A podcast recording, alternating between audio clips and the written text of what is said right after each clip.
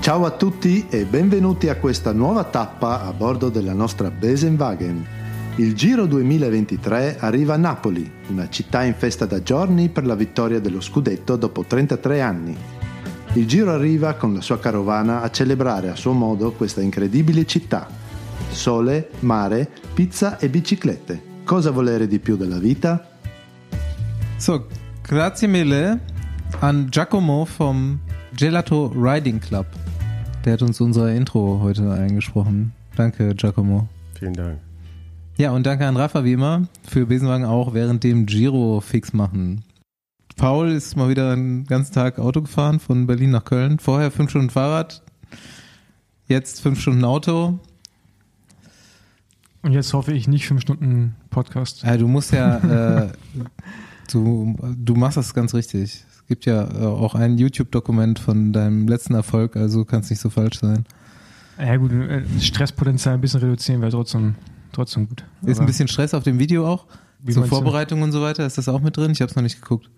Ach so, nee, weiß ich, keine Ahnung, guckt's euch an. Und somit äh, auch die Werbung direkt reingebaut. Ja, das war mein Plan. Ah, okay, hast du, hast du sehr gut gemacht. Ja, also, ähm, wenn ihr euch den Tracker-Sieg nochmal genauer anschauen wollt und ein paar Dinge drumherum, schöne Drohnenaufnahmen vom guten Kadir, dann, ähm, ja, Link in den Shownotes, würde ich sagen. Und dann findet ihr dahin. Bei Das- Outside YouTube. Das Channel. war äh, Gravel-Profi Paul Voss. Mein Name ist Bastian Marx. Meiner ist endlich Dorf. Und wir begrüßen heute mal wieder in der Startaufstellung. Wir haben jetzt unser Kölner Büro und können uns öfters mal Leute einladen. Den guten Lars Teutenberg, den Chef vom Teutenberg-Clan. Hallo zusammen. Hallo. Kann sein, dass Köln, also in Berlin würden wir, glaube ich, drei Aufnahmen im Jahr hinbekommen. Äh, So. Immer Roger Kluge. Immer Roger Kluge, immer Philipp Eisleben. Und dann fangen wir von vorne an. Und hier Köln kannst du schon fast jede Woche dir irgendjemanden ranziehen, ne? Ja, So, schon. schon. Also Teutenberg-Clan sind wir ja gerade Ja, drauf gut, bei gekommen. Tottenberg Äh, sind allein schon sechs, nee, fünf. Je nachdem, da will man alles mitzählen. Radfahrende sind es fünf, ja. Ja, fünf. Allein da schon fünf, ja. Ja, ist erst Nummer zwei. Wir sind da sparsam. Wir planen ja den Besenwagen auf viele Jahre auszudehnen. Also äh, kommt nur alle zwei, drei Jahre ein Teutenberg hier rein. Ina Joko war schon da. Also wer die Folge noch nicht gehört hat, der äh, darf da gerne nochmal reinhören. Und heute Lars ist richtige Titel, Chef vom Teutenberg-Clan. Ne, Glaube ich nicht. Ich bin der Älteste. Äh, das, das passt schon dann. Bist du älter als Sven? Ja, Wie viel älter? zwei Jahre. Okay. Ich habe Sven schon lange nicht mehr gesehen. Erklär mal, so äh, aus deiner Sicht jetzt äh, Lars und Sven, wer ist das so? Ja, Sven war für mich immer der Rennfahrer, was aber auch nicht stimmt, weil Lars war auch Rennfahrer, aber Lars war für mich immer der Zeitfahrguru, also oder Aero-Typ.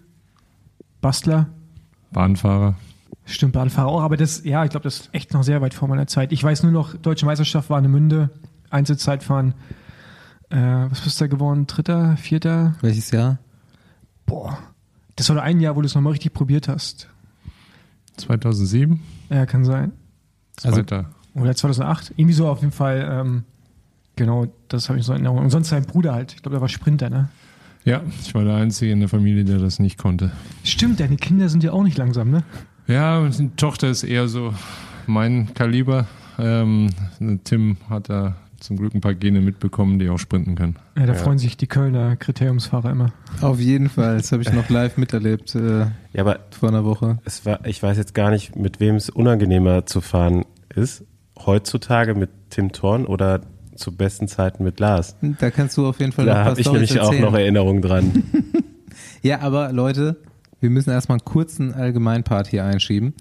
Ähm, wir haben es schon angekündigt, wir machen auf jeden Fall Giro-Sonderfolgen. Wir setzen uns am Sonntagabend hin und äh, rekapitulieren die erste Woche. Das kommt dann am Montag. Aber ein bisschen was ist schon passiert. Ähm, das erste, was ich mir aber notiert habe, ist was, was wir eigentlich in der letzten Folge schon hätten besprechen können. Jetzt habe ich es aber auf jeden Fall mit reingenommen. Meisterschütze Antonio Tiberi, erst von Track beurlaubt, jetzt tatsächlich gekündigt. Ähm, Finde ich gut erstmal so als reine Information. Was ich daran jetzt aber interessant finde, ist, Andi, deine Einschätzung von hinter den Kulissen? Weil das ist ja so aus Agentensicht auf jeden Fall jetzt mal super spannend.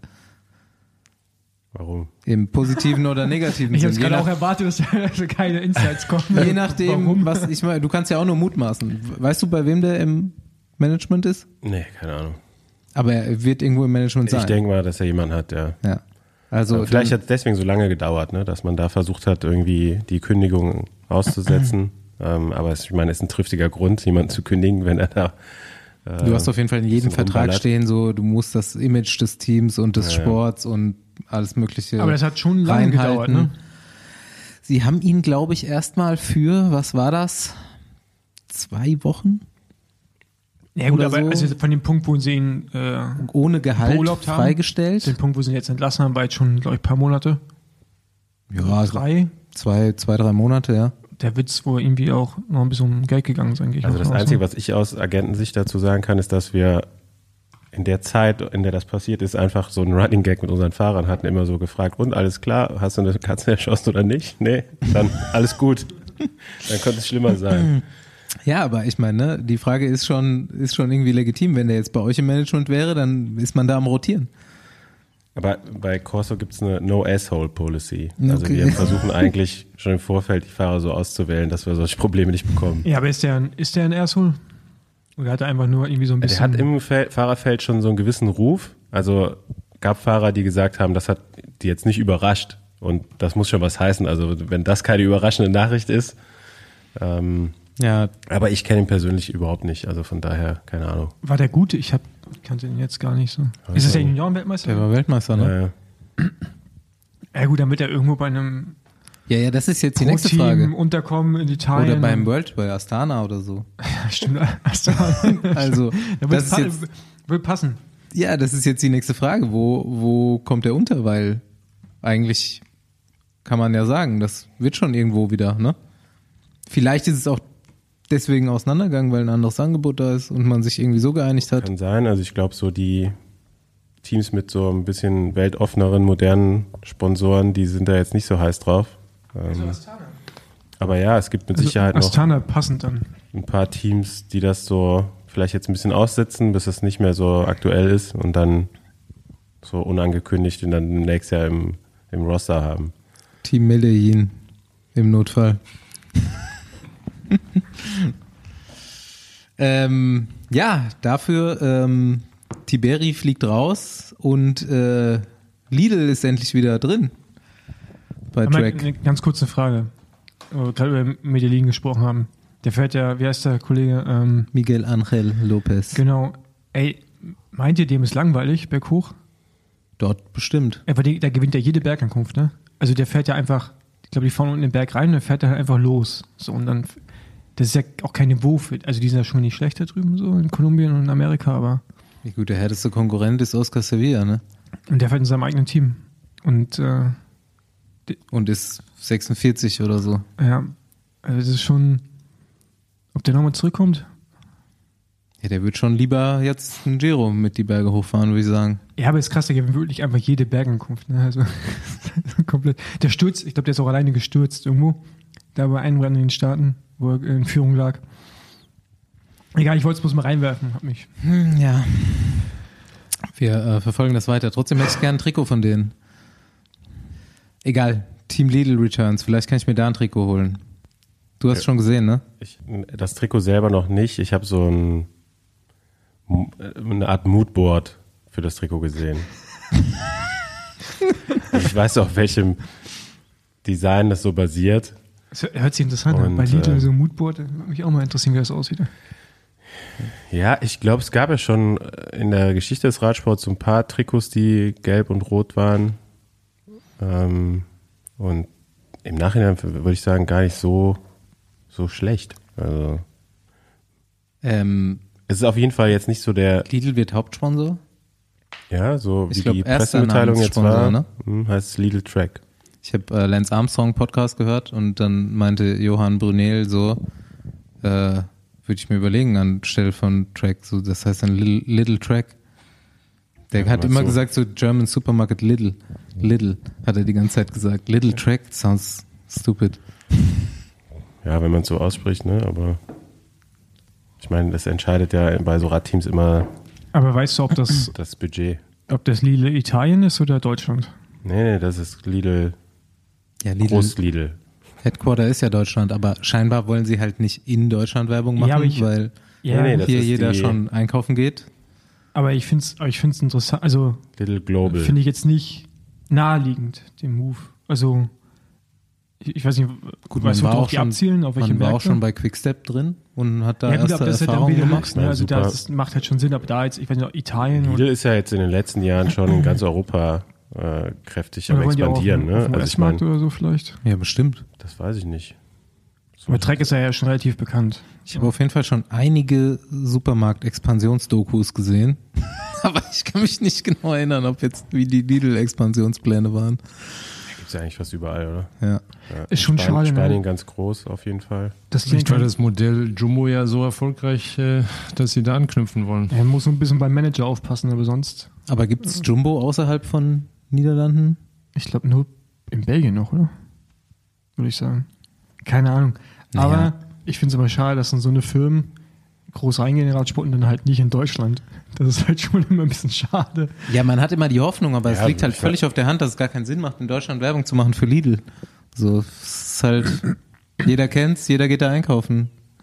Es ist ja auch immer so, wo kannst du gerade rein, wenn du nicht gerade direkt ein neues Team machen willst. Ne? Bora hat jetzt auch bis 2027, glaube ich, verlängert ähm, mit der eigenen Mannschaft und also man kann ja schon sagen eigenen Mannschaft, aber mit, mit dem Team Bora eben. Und ähm, ja, ich glaube, das war dann halt ein ganz guter Fit. Die haben Sponsor gesucht, Lidl wollte rein. Ich meine, Al- Alpecin ist auch Sponsor bei einem belgischen Team. Ja. Aber mich würde ja dieser ganze Pitch-Prozess irgendwann mal echt so interessieren. Also, welche Schritte es da so gibt, bevor man an so einen dicken Fisch wahrscheinlich, also wird es dann nicht nur um eine Million gehen. Ich weiß nicht, ob da ein Pitch läuft auf so einer Ebene. Ja, Andi lächelt schon so. Also, ich meine, das ist ja, oftmals sind ja auch irgendwelche Das wird vielleicht äh, Managing-Agenturen, die auch Fahrermanager irgendwie mit, Mhm. mit, äh, mit äh, drinne. So wie Andi gerade lächelt, gehe ich davon aus, dass Corso ein bisschen was Nee, mit nee, zu nee, tun hat, wir ne? haben damit gar nichts zu tun. Nee, nee. Okay. Aber äh, es gab jemanden, der da was mit, also ich weiß auch nicht, in welchem Umfang zu tun hatte, Ja, ähm, aber das ist eine andere Geschichte. kannst du erzählen, wir haben Zeit. Nee, kann ich nicht erzählen. Also dazu habe ich auch zu wenig Infos dazu. Okay. Ja, dann ist dieses italienische Radrennen jetzt losgegangen. Gibt's dazu erste Meinungen? Ich habe gerade auf der Fahrt den äh, What's Curing Podcast gehört. Ich sag, ich spreche es mal falsch Das ist an. immer deine einzige Vorbereitung auf diesen Podcast, ist einfach den von Gerard Thomas zu hören. Ja, aber da kriegst du voll geile Informationen. Ich habe heute erfahren, dass Philipp Ogana für 20 Minuten 500 Watt gefahren ist oder über 500 Watt. Kein Problem für ihn, würde ich sagen. Ja, das ist schon viel, Ja, oder? Hat nicht ganz gereicht. Und hat, und hat nicht ganz gereicht. Und hat er erzählt, es gab ja den Sturz auf der zweiten, zweiten Etappe, den großen, oder? ja. Genau.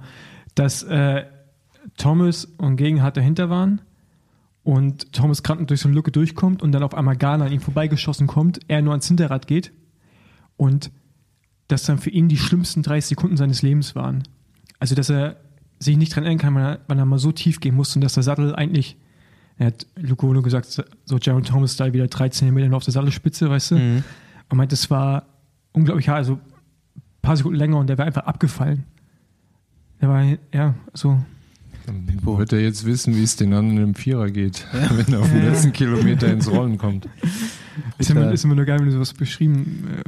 Äh, ja, man kann sich halt vorstellen, wenn man das ja irgendwann in einer Situation irgendwie schon mal war. Ich finde das immer lustig.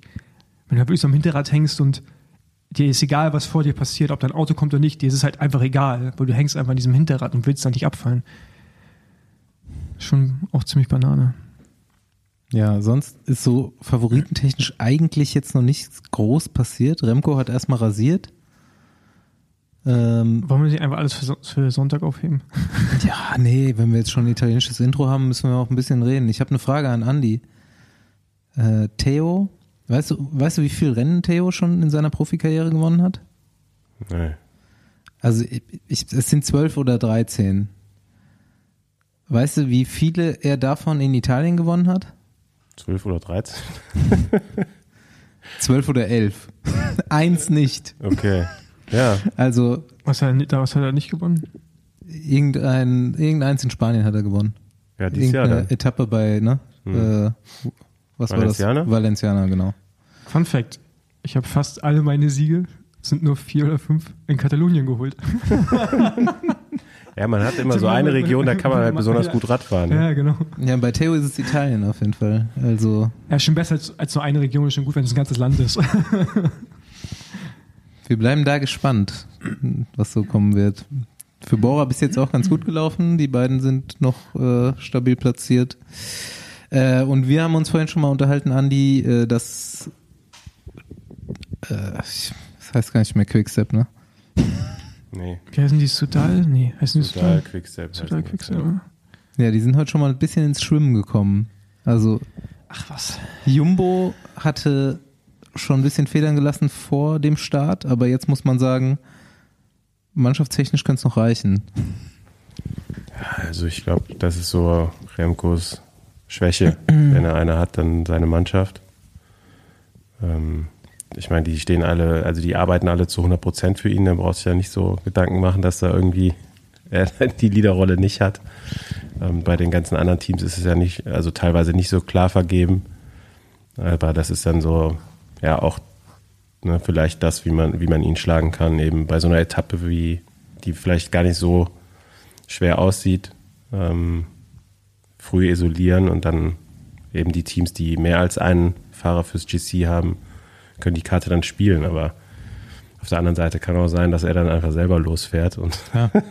die, die abhängt. Also Ich ja, bin- drei Wochen sind drei Wochen. Ne? Also Ich bin gleich mal gespannt auf Lars Einschätzungen zu äh, Remkos Aerodynamik, Fähigkeiten und so weiter. Ich würde sagen, ähm, Giro, alle reinhören am Montag, ausführliche Besprechung, dann wissen wir auch ein bisschen mehr, sind schon ein paar mehr Etappen passiert. Ähm, ja, Lars, äh, kennst du Ansgar Rademacher? Mist. Müssen wir Nein. das rausschneiden. Der Zahnarzt. Und der hat mir immer von Tim erzählt. Also scheinbar ist Tim da zumindest. Ach so. In Rohndorf. Ja, ja, ja gut, aber ja, komm. Du, du kommst doch nicht direkt drauf, dass er einen Zahnarzt meint, ne, wenn er einen Namen sagt. wenn du den Namen sagst, äh, äh, den, der Name ist mir schon bekannt, ja, aber ich kenne ihn jetzt nicht als Radfahrer, ja. Ja, okay, dann können wir es doch drin lassen. Der, von dem habe ich nämlich schon, ach, weiß ich gar nicht, schon Jahre her. Das war ein Patient von mir, als ich noch Physio war. Und äh, ich bin dann natürlich zu dem als äh, Zahnarzt auch gegangen, weil es auch ein cooler Typ war. Wir waren noch mal laufen zusammen, waren noch mal Radfahren zusammen. Der hat dann mit Radfahren angefangen. Ich habe ihm ein Fahrrad irgendwie organisiert, keine Ahnung. Und der meinte, äh, Teutenbergs, die sind so hart. Der Tim, der sagt immer keine Betäubung. Ja, das habe ich äh, am Montagabend auch noch von jemandem gehört. Äh, da ist er am Montag operiert worden. Kahnbein. Der Stolz war aber bei der Olympias-Tour äh, Ende, Ende März äh, hat sich da erstmal nicht so ganz, äh, war nicht so ganz eindeutig, wurde besser, wurde dann wieder schlimmer, bis es dann halt geröntgt, MRT, ja, und dann musste es doch verschraubt werden. Tja, und das hat er sich ohne Betäubung rausholen lassen oder was? Nee, das oder? nicht, aber er hat zwischendrin noch mal ein paar Medicine-Rennen gefahren und Ah ja, okay. so weiter. Da braucht man die Hand ja auch nicht. Ja, ich glaube, der geneigte Hörer braucht jetzt erstmal einen Überblick über die Familie. Wir haben es hier in der Einleitung beziehungsweise in der Begrüßung schon angeschnitten. Es gibt Lars und Sven, zwei Brüder, relativ gleichen Alters. Wie alt bist du jetzt? 52, Was, du bist echt schon 52? ja. Nee, du siehst, ja. du siehst halt echt einfach nur jung aus, ey. Deswegen, also ich weiß, ich habe ich hab Sven schon sehr lange nicht mehr gesehen, deswegen dachte ich auch mal, dass du der Jüngere bist. Wo du halt immer so jung aussiehst. Aber 52, ey? Gut, dass Sie das nicht jedes Mal äh, fragen an der Startlinie, wenn ich dann noch stehe. Fährst du noch Rennen? Klar, wenn ich Zeit habe, ab und an. Fährt noch mit den Elite-Amateuren hier um die Ja, das ist gut für mich. Um die Ecke. also da jetzt im Verhältnis gesetzt bin ich noch sehr jung. Kann ich noch ein bisschen fahren. Ja, und ähm, dann gibt's deine zwei Kinder, die Fahrrad fahren und eure Schwester, die Fahrrad fuhr und jetzt bei Trek im Auto sitzt. Und ähm, ja, dein Bruder sagen wir mal, ja, kann ich glaube ich so behaupten, war jetzt der bessere Straßenrennfahrer. Hat es in Pro Das Tour zumindest Fall, geschafft. Bei dir gibt es auf jeden Fall auch Ausflüge in den Profiradsport, aber ich denke heute jetzt auch hier im Besenwagen bekannt als Aerotüftler äh, und da jetzt mittlerweile einen ganz guten Namen gemacht. Ja, da habe ich auf jeden Fall auf äh, höherem Niveau gearbeitet als äh, sportlich gesehen auf der Straße. War es immer ein bisschen schwer. Als Sechstagefahrer war man da sehr schnell abgestempelt. Ähm, hatte seine Vor- und seine Nachteile. Alles gut. Wie seid ihr denn? Aber ich habe dich gar nicht als Bahnfahrer so richtig. Also ich glaube, ich ja, konnte dich einfach nie einordnen, aber so Bahnfahrer war jetzt auch nicht so bei mir auf dem Schirm. Das, warst du richtig Bahnfahrer, so richtig, richtig. Ich war am Anfang auch Nationalmannschaft Bahn, aber ähm, da gab es halt zu einer gewissen Zeit relativ viele Fahrer, die im Vierer schnell fahren konnten. Also ungefähr zwei Nationen. Da bin ich dann auch nicht dabei gewesen und ähm, bin dann relativ schnell halt äh, in die Sechstagerennen gekommen und bin da geblieben. Okay. Damals gab es auch noch ein paar. Ich sehe gerade 100 Kilometer Weltrekord. Hey, jetzt springen mich wieder hier in den Themen. Einfach, einfach mal querbeet alles durchgegangen. Es war auch eine Bahn, aber die ist ein bisschen größer gewesen. Es war eher eine Autobahn. Äh, von der, von Ja, okay, der gut. äh, Größenordnung. Mach mal hier, du, du hast ja, du hast ja meinen Plan. Ich springe da rein, nicht. wir, wir fangen einfach mal am Anfang an. Äh, wie seid ihr denn zum Radfahren gekommen, dein Bruder und du? War das schon in der Familie? Nee, eigentlich nicht. Mein Vater hat früher Judo gemacht, äh, sollte irgendwann mal ähm, ein bisschen Sport machen, weil er was am Rücken hatte. Und Radfahren war da ganz gut. Dann bin ich halt eingestiegen. Das erste Mal, als wir in den Ferien viel gefahren sind, habe ich dann gleich nochmal einen Blinddarm-OP gehabt. Äh, da kann ich mich noch dran erinnern. Und dann, ja, relativ schnell meinen Bruder angefangen und ein, Jahr später ungefähr meine, meine Schwester dann. Wie seid ihr auf die Idee gekommen? Wo kam das Fahrrad her? Oder wo kam der Wunsch her, Radrennen zu fahren? Ich bin mal dann ein Rennen außer Konkurrenz äh, in, in Mettmann halt mitgefahren, ohne, ohne Lizenz damals noch. Es hat Spaß gemacht, es ging. Ähm, und ja, dann sind wir irgendwie alle da reingekommen dann. Stimmt, die Schwester ja gleichzeitig auch noch. Wie, wie weit seid ihr auseinander? Vier Jahre. Also sie ist damals beim, bei ihrem ersten Rennen, glaube ich, nach gut 100 Metern gestürzt. Das Fahrrad war kaputt. Und am nächsten Tag ist sie mit einem Dreigangrad äh, das Rennen mitgefahren. Ja, krass. Auf jeden Fall bekannt, bekannte Familie hier. Andi, was ist die erste Erinnerung? Ja, da muss ich noch ganz schön weit zurückdenken. Ich glaube, die erst, den, der erste Teutenberg, den ich kennengelernt habe, war tatsächlich dein Vater noch. Der hat damals auch immer das Bahntraining in Büttgen geleitet. Äh, so in den Juniorenklassen, Jugendklassen. Da saß er selber noch auf dem Derni. Also hinter Lars Vater bin ich einige Runden auf der Bahn gefahren, auf jeden Fall. Und ähm, ja, ich meine, so ein bisschen, so dieses Sechs-Tage-Rennen, das hat man so ein bisschen verfolgt damals noch als Jugendfahrer, aber auch schon nicht mehr so wirklich. Das war dann, da war ich noch sehr, sehr klein, als dann das Kölner Sechs-Tage-Rennen zum Beispiel noch gab. Und äh, dann sind die ja nach und nach eigentlich alle ausges ausgestorben. Ich glaube, Dortmund gab es dann noch, ne, noch relativ lang. Und da ist der Name Teutenberg mir schon mal so, von Lars zumindest mal äh, in, in Bewusstsein gekommen. Klar, Sven Teutenberg, den kannte man, weil er dann Straßenprofi war. Und Lars selbst habe ich dann, glaube ich, in meiner ersten Saison bei den Männern kennengelernt. Und ich weiß jetzt nicht mehr genau bei welchem Rennen. Es muss so relativ früh im Jahr gewesen sein. Und ähm, ja, ich bin halt immer so zum Training eher, so auch die Rundstreckenrennen hier in Nordrhein-Westfalen noch gefahren. Und wenn man dann so ja, diese langen Distanzen halt trainiert und so aus dem Grundlagenblock zum, zum Rundstreckenrennen gekommen ist und äh, damals noch mit Andi Beikirch, Andreas Kappes auch noch gefahren, Lars Teutenberg. Die hatten dann teilweise eine 165er Kurbel montiert und sind ein bisschen schneller um die Kurven gefahren, erstmal als man das so gewohnt war. Und äh, kann ich mich noch an das ein oder andere Rennen erinnern, wo ich mit Lars in einer Ausreißergruppe war, wo ich mir dachte, so, äh, wir haben doch jetzt schon eine halbe Runde Vorsprung, jetzt könnte er mal ein bisschen, ein bisschen langsamer machen. Aber er hat es ja eben schon angedeutet, so Laktat kennt er da nicht so wirklich, sondern Ist da schon immer gefahren wie Moped. Ja, man muss ja weiterfahren. Also das Ziel ist ja immer, äh, den Rundengewinn zu schaffen. Das, das, hat man dann von der Bahn wiederum. Äh, ist man noch die Nummer 1 Wertung äh, dort gewesen oder auch jetzt noch normalerweise.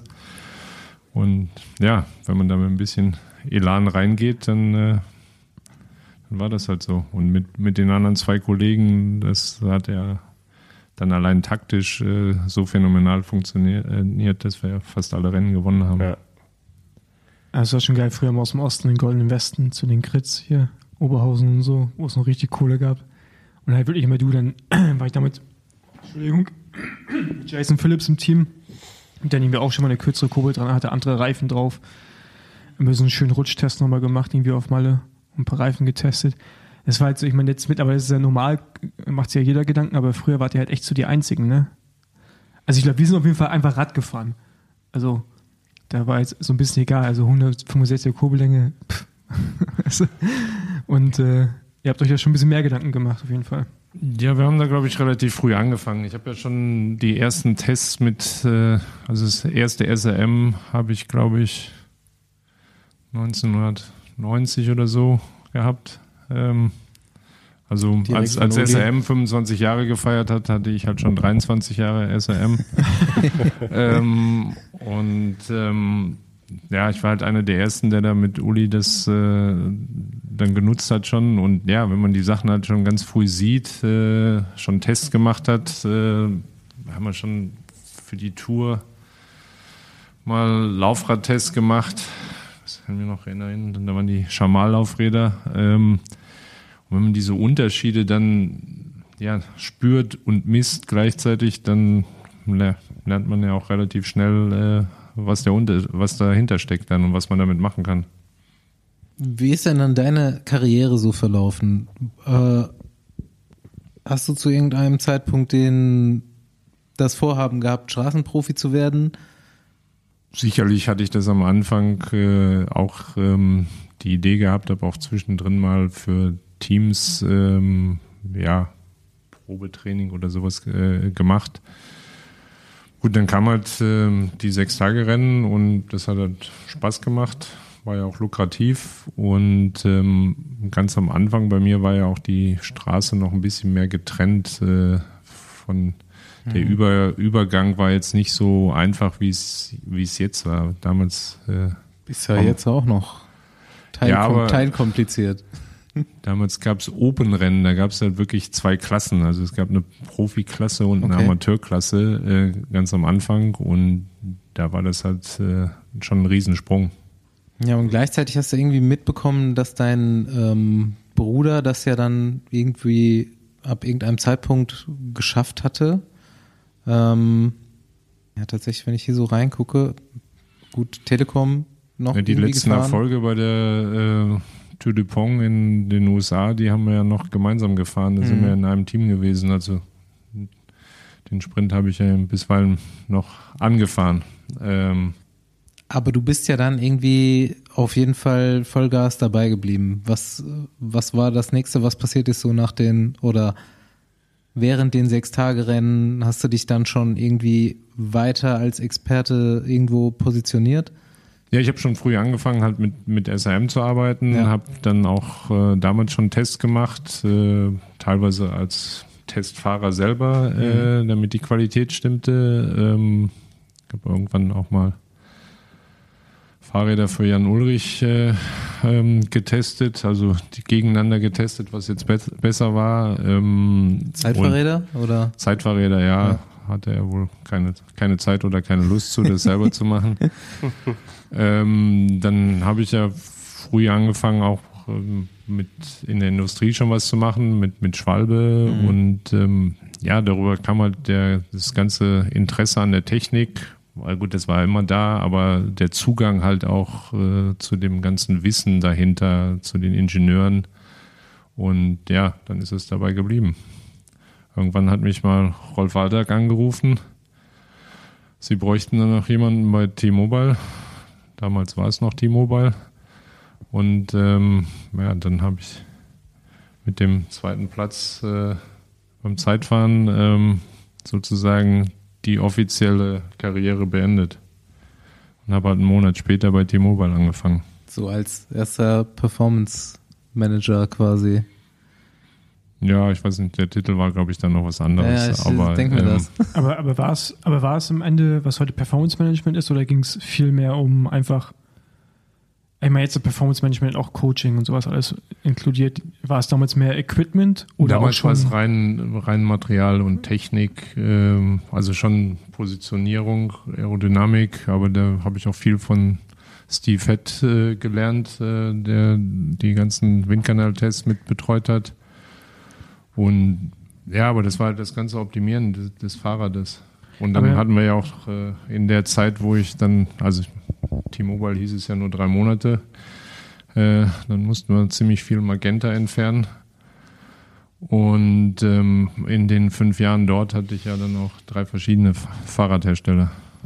Aber du hast ja, okay, Deutsche Meisterschaft, Podium, dann hast du da angefangen, ähm, um quasi Material zu testen. Aber zu dem damaligen Zeitpunkt hattet ihr Head doch nicht als Sponsor, oder? Ihr hattet dann ja auch bei Highwood nicht Head offiziell als Sponsor, oder? Wo ihr habt doch immer das Nee. genommen, was am schnellsten ist, ne? Oder Die waren Ungelabelt. offiziell keine Sponsoren. Wir Ja. haben aber dann die, die Freiheiten uns erkämpft, würde ich mal sagen. Äh, da war Bob Stapleton ziemlich gut drin. Ähm, dann eben das, das Schnellste äh, zu fahren. Mhm. Kann ich mich noch gut daran erinnern, dass ihr wart so die erste Mannschaft, die zum Beispiel hinter, hinten eine höhere Felge gefahren ist als vorne. Ähm, und ja, eben auch zu der damaligen Zeit wahrscheinlich die erste Mannschaft, die keinen festen Laufradsponsor hatte, sondern zum ersten Mal dann gesagt hat, okay, wir gucken, was am schnellsten. Und dann eben so zusammengestellt.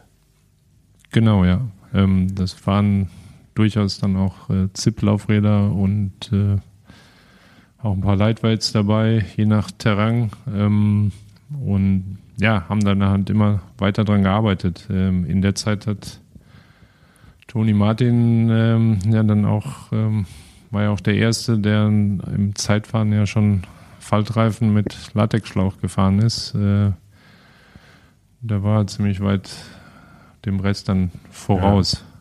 Das muss man, glaube ich, jetzt nochmal erklären. Ihr habt jetzt beide gesagt, die deutsche Meisterschaft. Es geht natürlich um die Zeitfahrmeisterschaft, die du dann irgendwann, wie kamst du auf die Idee zu sagen, ich starte jetzt einfach mal regelmäßig bei der deutschen Zeitfahrmeisterschaft? Regelmäßig, nämlich auch. Wir sind jetzt hier im Jahre 2007 oder 2008 gewesen und die du noch bis 2015 weiter eigentlich immer unter den Top 5 bestritten hast.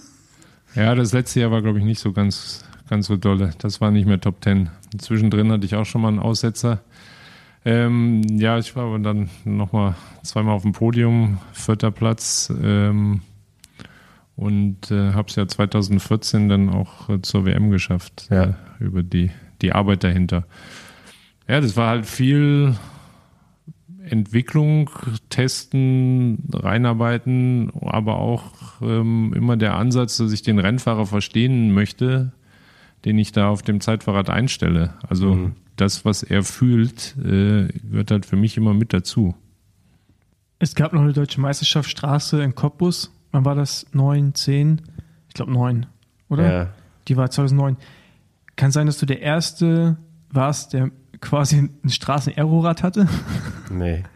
Das war ein Zeitfahrrad, ne? Ja, das war ein Zeitfahrrad. Ich weiß, dass es ein Zeitfahrrad war, aber ich weiß, dass wir uns im Rennoktober unterhalten hatten, wo alle, ich glaube, auf dieses Rad angesprochen haben und sagen, ey, was machst du mit einem Scott Plasma war das? Das war ein umgebautes Zeitfahrrad ähm, und ich wollte unbedingt ein Aerorad haben. ja. Aber es ähm, gab keine Aeroräder zum damaligen Zeitpunkt. Also nicht so, wie wir es dann ein paar Jahre also ich später von, kannten, oder? von Feld gab es schon eins, äh, von zwei, drei Firmen gab es schon Aeroräder. Ähm, bei Scott, äh, mit dem wir damals äh, als Team zusammengearbeitet haben, gab es halt keins. Ich wollte unbedingt eins haben und habe dann mal so ausprobiert, was es denn, was es denn für einen Effekt hat. Es war phänomenal, bis auf dem Rückweg irgendwann ein bisschen Kopfsteinpflaster auf der Meisterschaft äh, war. Da habe ich mir gedacht, die Füße hüpfen aus den Schuhen raus. Also das kann ich auf jeden Fall nicht empfehlen. Das war Ja. kein Rad für Roubaix. Aber sind daraus andere Entwicklungen entstanden dann innerhalb von Scott? Also dass die gesagt, okay, gut, irgendwie, also hast du das auch gemacht, um mit der Marke zusammen was zu entwickeln oder war es für dich einfach nur, ich möchte gerne ein schnelles Rad jetzt hier gerade haben? Ja, also für das Rennen war das für mich, ich möchte ein schnelles Rad haben. Es war ein flach, ziemlich flaches Rennen ähm, und ähm, wir haben dann aber daraufhin, ähm, musste ich das Fahrrad immer gut abdecken, ähm, dass es niemand sieht, ähm, angefangen, das ähm, Foil, das Mhm. erste Aerorad äh, zu bauen. Und ähm, da habe ich halt viel mitgewirkt. War dann halt auch das erste Aerorad, glaube ich, was bei der Tour de France auch über die Alpen drüber gefahren ist, weil die anderen sind halt meistens so drei, vier Etappen im Flachen gefahren und dann hat sie ja auch gar keine mehr aus dem LKW ausgeladen, weil sie zu, zu schwer oder zu weich waren. Und ähm, wenn man dann auf der Teamseite arbeitet, weiß man, dass das äh, dann relativ viel Arbeit bedeutet für die Mechaniker. Aber hast du bei solchen Entwicklungen und wenn du dich da einbringst, dann irgendwie auch Beteiligungen dann bekommen am Ende? Oder war es einfach nur so, du hattest halt irgendwie Bock, das war quasi, wo du vom Team E bezahlt wurdest, hast dem Sponsor mitgeholfen, aber ich glaube, es sind ja, jetzt, sind ja ein paar andere Produkte auch über deine ganze Karriere entstanden. Ne? Jetzt nicht nur vielleicht so ein Rahmen. Ja, das besagte Plasma davor äh, ähm, ist auch so entstanden. Ähm, ich hatte ganz am Anfang ähm, haben wir mit Giant ja das äh, Zeitfahrrad entwickelt. Ähm, das war ein sehr, sehr kleines Projekt äh, und ja, seitdem gibt's halt äh, nur noch Vorbauten, die mit dem Rahmen sozusagen bündig abschließen. Ähm, das war das der Vorreiter ähm, der ganzen Sache. Ähm, ja, Beteiligung ist halt immer schlecht, wenn man für die Firma arbeitet. Äh, Also du hast dann immer für die Firmen direkt gearbeitet. Nee, das war immer von Teamseite aus Ja. und bin dann danach aber ja auch fünf Jahre bei Scott äh, gewesen. Ah, okay. Ähm, habe das dann auf der Firmenseite äh, gemacht. Da waren noch andere Projekte dann. Ähm, ja, aber ich dachte, also ich hatte Ein- den Eindruck, dass du so als Externer quasi da irgendwo beteiligt bist und gar nicht direkt bei der Firma. War zumindest mal mein, meine Wahrnehmung. Weil ich die auch immer mit, irgendwie mit Teams in Verbindung gebracht habe. Dass, also du hast ja, warst ja sehr umtriebig, aber bist es ja immer noch. Also bist ja da und da mal aufgetaucht, viel bei Toni unterwegs gewesen, so im Dunstkreis. Ja, da hatte ich, äh, ne, ne, ja, das die Erlaubnis hatte ich, Toni auch nach der Hairo-Zeit äh, weiter zu betreuen. Ähm, ähm, das habe ich auch bis zum Ende gemacht. Das war auch immer ein sehr schönes äh, Projekt äh, und ja auch sehr erfolgreich mit seinen vier Titeln, die ja übrigens halt alle nicht auf Schlauchreifen gefahren ist, äh, was noch fünf Jahre später, glaube ich, dem einen oder anderen Profi Kopfschmerzen bereitet, wenn er keinen Schlauchreifen fahren darf. Aber war es, war es mit Toni immer einfach, so gerade positionsmäßig? Also, also, also so Toni und Jan Ulrich sind für mich so beim Personen, wenn du denen sagst, mach mal schnelle Position, dann ist vorbei bei denen so. Also, weil das ist ja, das, also deren Position, rein optisch gesehen, ist ja das Gegenteil von dem, was man heute so sieht. Ja, das war nicht immer ganz einfach, aber das Schwierigste war eher so äh, sein, sein Sattel und sein Sitzpolster, ähm, dass das sozusagen ähm, nicht rutschte. Ja gut, da, hat Da- man auch da viele, haben wir viel- blutige- da haben wir viel dran. Einteiler schon gesehen bei ihm.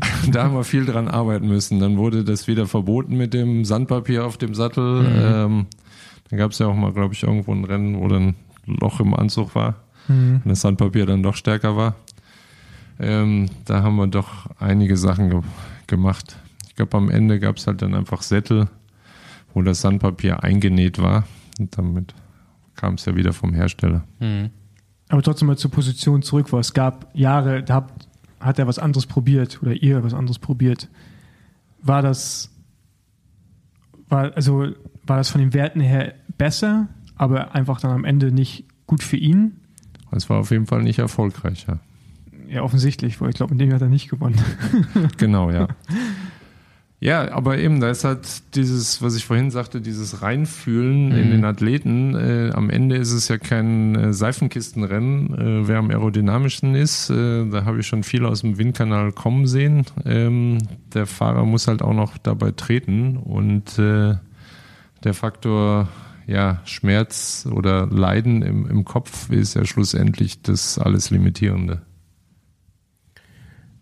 Was heute jetzt ja so eigentlich jeder macht oder viele ja auch so Außenstehende so schon wissen, ne, dass da jetzt irgendwie Zeitverposition, Aerodynamik eine große Rolle spielt. das ist so in meinem Bewusstsein, was du zumindest in Deutschland auf jeden Fall der Erste, der sich mit dem Thema so weitgehend beschäftigt hat. Du hast jetzt auch schon ein paar Mal angesprochen, äh, wahrscheinlich der Erste, der so verschiedene Reifen getestet hat, wirklich auch verschiedene Laufräder, äh, Rahmenformen. Wie, wie war denn generell damals so der Stand? Ich meine, man kennt ja noch so diese äh, bisschen abgefahreneren Zeitfahrräder, bis die UCI da einen Regel, äh, Riegel vorgeschoben hat und gesagt hat, wir haben nur noch Rahmendreiecke, aber vorher gab es ja dieses, ne, das Pinarello von, von Ulle, das dann so eine geschwungene Form hatte oder die ja, extremsten Formen. Wie, wie war das so? Wer hat sich noch damals damit beschäftigt? Weil ich meine, selbst zu meiner Zeit, Profi 2010, da haben uns die Mechaniker einfach irgendwie ein Zeitfahrrad aufgebaut und das war's. Ne? Also da hat keiner irgendwie groß eine Positionierung gemacht. Ja, Positionierung gab es, glaube ich, damals nicht sehr viele. Ähm, technisch ja schon. Also Boardman hatte ja auch äh, so ein mhm. verrücktes äh, Fahrrad, was er damals 92 in Barcelona, glaube ich, gefahren ist, wo er nur eine Schwinge vorne und hinten hatte, glaube ich, oder zumindest hinten nur. Ähm, FES hat ja auch schon früh angefangen, mhm. spezielle Fahrräder äh, zu bauen, also direkt von Anfang an, dass ich das weiß, ähm, und die ja auch schon immer im Windkanal mitentwickelt hat. Äh, ja, einige von diesen Windkanälen zwischendrin ja dann auch mal besuchen dürfen. Und dann also gab es die, die op technische Optimierung, die gab es schon immer und dann warst du aber mit so der Erste, der dann gesagt hat, ja, das muss auch noch alles, also lass mal alles mal untersuchen, die Position, das, ich meine, ich glaube, nachher ging es los mit, mit Anzügen, ähm, also so Details, da achtet heute jedes Team drauf, da warst du auf jeden Fall so ein Vorreiter, hast es ja dann auch selber nutzen können für dich. Ich weiß nicht, also ich weiß deine Leistungsdaten jetzt überhaupt nicht, aber es hieß immer so, ja, Lars, der, der fährt gar nicht so viel, aber der ist so aerodynamisch, der macht, hat jedes Detail so optimiert, dass er halt eben mit den ganz vorne mithalten kann. Und ich meine, ich glaube, das eine Jahr bist du bei der deutschen Meisterschaft, glaube ich, nur eine Sekunde langsamer gewesen als Bert Grabsch. Ja, das war 2007, ja. Genau, genau. Und im gleichen Jahr wird er halt Weltmeister, ne? Und ja, ein Jahr später, in dem Jahr ist er, glaube ich, Vierter geworden okay. in, in, Stuttgart. Äh, ein Jahr später ist er Weltmeister geworden. Ähm, ja, ich glaube, ich habe im Schnitt immer so 50 Watt weniger gehabt wie die anderen. Also mein Chassis war gut, aber der Motor war halt nicht ganz so gut. er braucht aber auch nicht, ne? Ja. Ja, solange es flach war, hat das alles funktioniert. Äh, durfte nur keine Steigung äh, drin sein. Ich bin mal waren die Wangen, glaube ich, irgendwo die Meisterschaft gefahren. Da hat mich Toni dann aufgefahren nach der ersten Steigung. Dann bin ich lange mitgefahren. Äh, dann kam die zweite Steigung. Dann konnte ich oben irgendwo Bert Krabsch sehen. Und dann ist Toni irgendwie aus dem Bild gefahren und ist dann aber schon verschwunden, bevor Bert Krabsch aus der Steigung verschwunden war. Der ist halt einfach an dem vorbeigefahren. An dem hat halt niemand erklärt, dass es der Berg aufgeht. Ja, ey, ich finde es auch jetzt mal noch was ganz anderes. Krass, wenn man so überlegt, jetzt du hast ja eine ganz klare Vorstellung, was du mit einem Fahrer, wenn du jetzt alle Möglichkeiten hättest, alles testen würdest, so. Was ich mir auch überlege, jetzt gar nicht nur aus aerodynamischen Gründen, aber auch, aber auch so aus Handling-Gründen.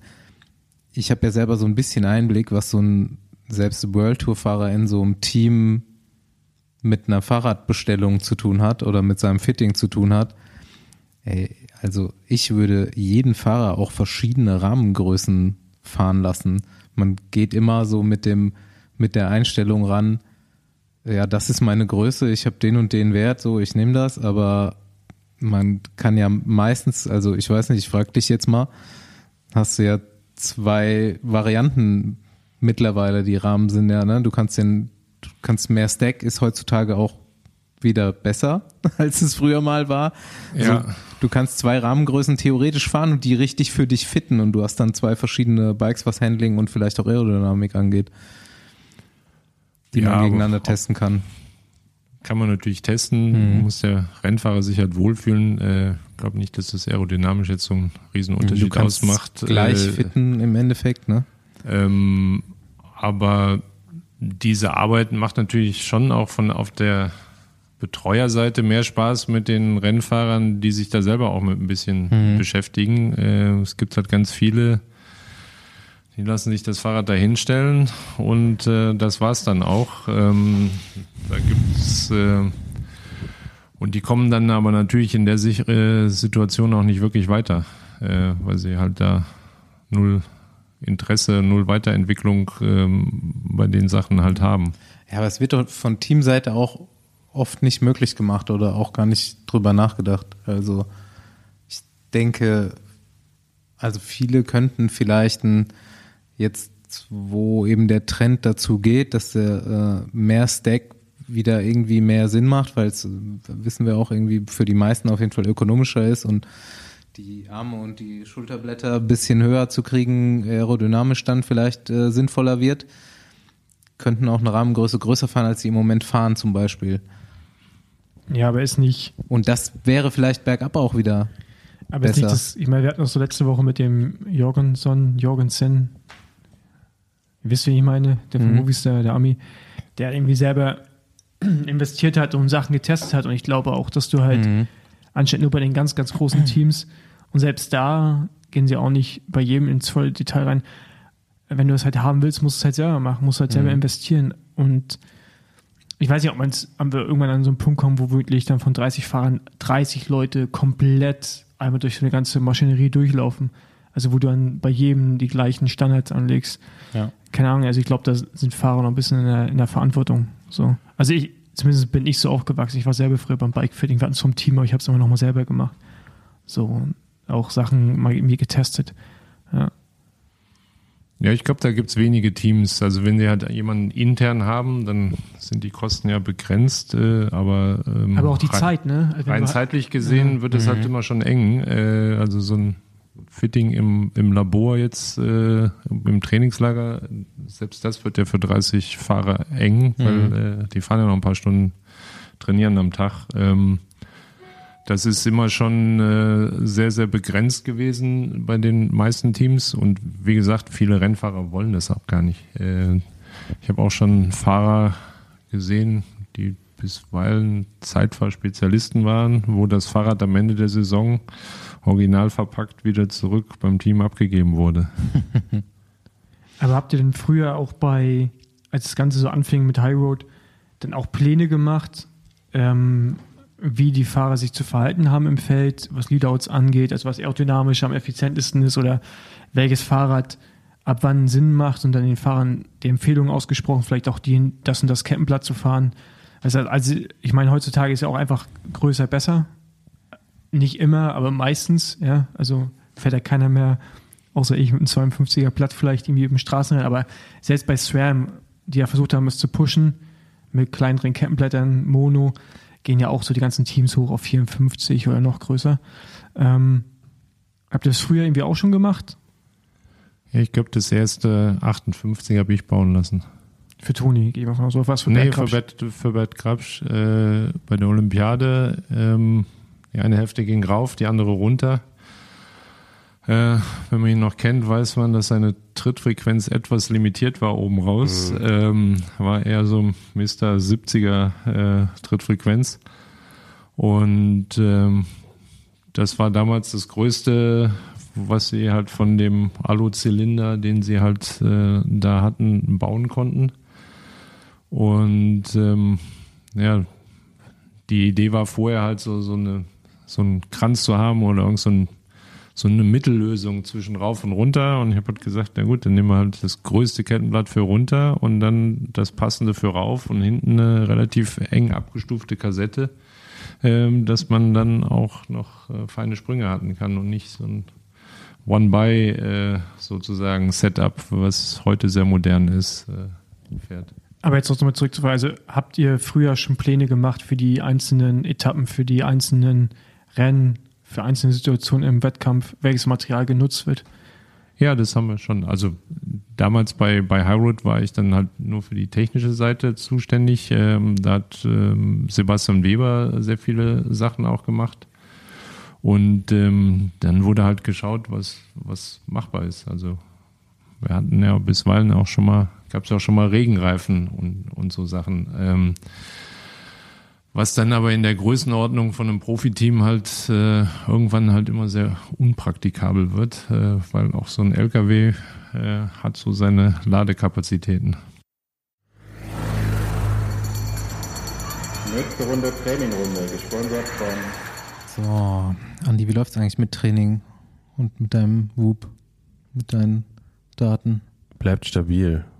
Ich kann leider nicht so viel trainieren aktuell, aber ähm, Warum nicht? Ich habe nicht so viel Zeit, Mann. Warum nicht?